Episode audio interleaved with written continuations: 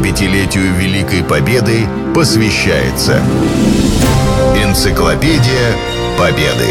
Герои.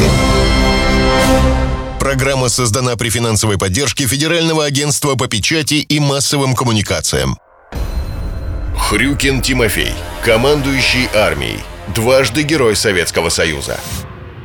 В 1971 году в серии «Жизнь замечательных людей» вышел сборник «Полководцы и военачальники Великой Отечественной». В нем представлено 12 биографий выдающихся офицеров, чей талант наиболее ярко проявился во время войны.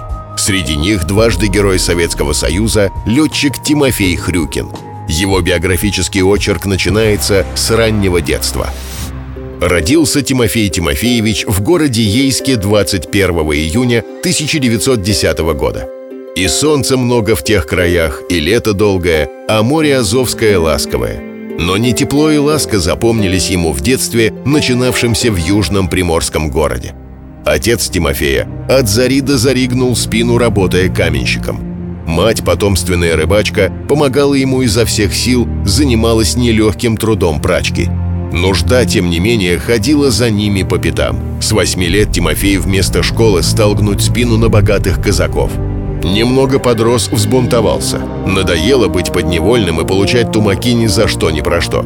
Сбежал из дому и два года беспризорничал. Потом работал грузчиком, чернорабочим, молотобойцем. Жизнь круто изменилась в 16 лет, когда Тимофей занялся комсомольской работой. Вскоре он вступил в партию и по партийной путевке был направлен на учебу в Луганскую авиационную школу. По окончанию училища молодой летчик служил в бомбардировочной авиации. В 1936 году он добровольцем уехал воевать в Испанию. За храбрость был награжден орденом Красного Знамени, а во время Японо-Китайской войны командовал эскадрильей бомбардировщиков. Отличился во время налета на аэродром противника на Тайване – за высокий профессионализм Тимофея Тимофеевича представили к званию Героя Советского Союза. Из Китая летчика направили на советско-финскую войну. К началу Великой Отечественной войны Тимофей Тимофеевич был уже профессионалом высокого класса в звании генерал-майора. В войну вступил с первого дня в должности командующего ВВС Карельского фронта – Сразу пришлось решать множество неординарных задач. Вести боевые действия ночью, осваивать американские самолеты, использовать средства радионавигации. Ряд проблем описан в биографической книге. Хрюкину приказали осваивать авиационную технику, поступавшую в СССР из США и Великобритании. Американские и английские самолеты поступали крайне неравномерно – и когда они наконец приходили, часто оказывалось, что к ним нет сборочных механизмов. Или, что еще хуже, в некомплекте специальное самолетное оборудование. Затруднения возникали и при освоении незнакомых типов самолетов летным составом, потому что никому из советских летчиков не приходилось летать на подобных машинах.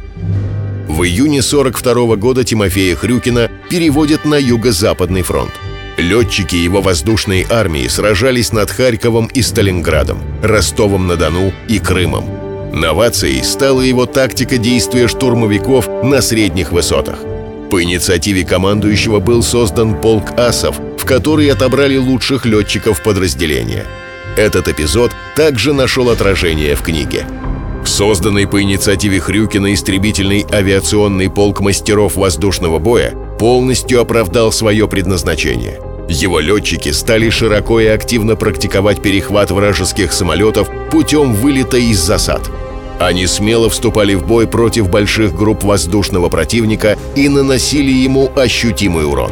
Так Лаврененков, ставший впоследствии дважды героем Советского Союза, только за один месяц боев на Волге уничтожил 16 немецких самолетов. В 1944 году Хрюкин возглавил воздушную авиацию Белорусского фронта – освобождал Прибалтику. Еще не окончилась война, а Тимофей Тимофеевич выступил с инициативой скорейшего восстановления пионерского лагеря «Артек». И эта работа была сделана. Войну Тимофей Хрюкин закончил в Восточной Пруссии. В апреле 45 -го года за умелое командование воздушной армией ему второй раз присвоили звание Героя Советского Союза. 75-летию Великой Победы посвящается Энциклопедия Победы. Герои. Программа создана при финансовой поддержке Федерального агентства по печати и массовым коммуникациям.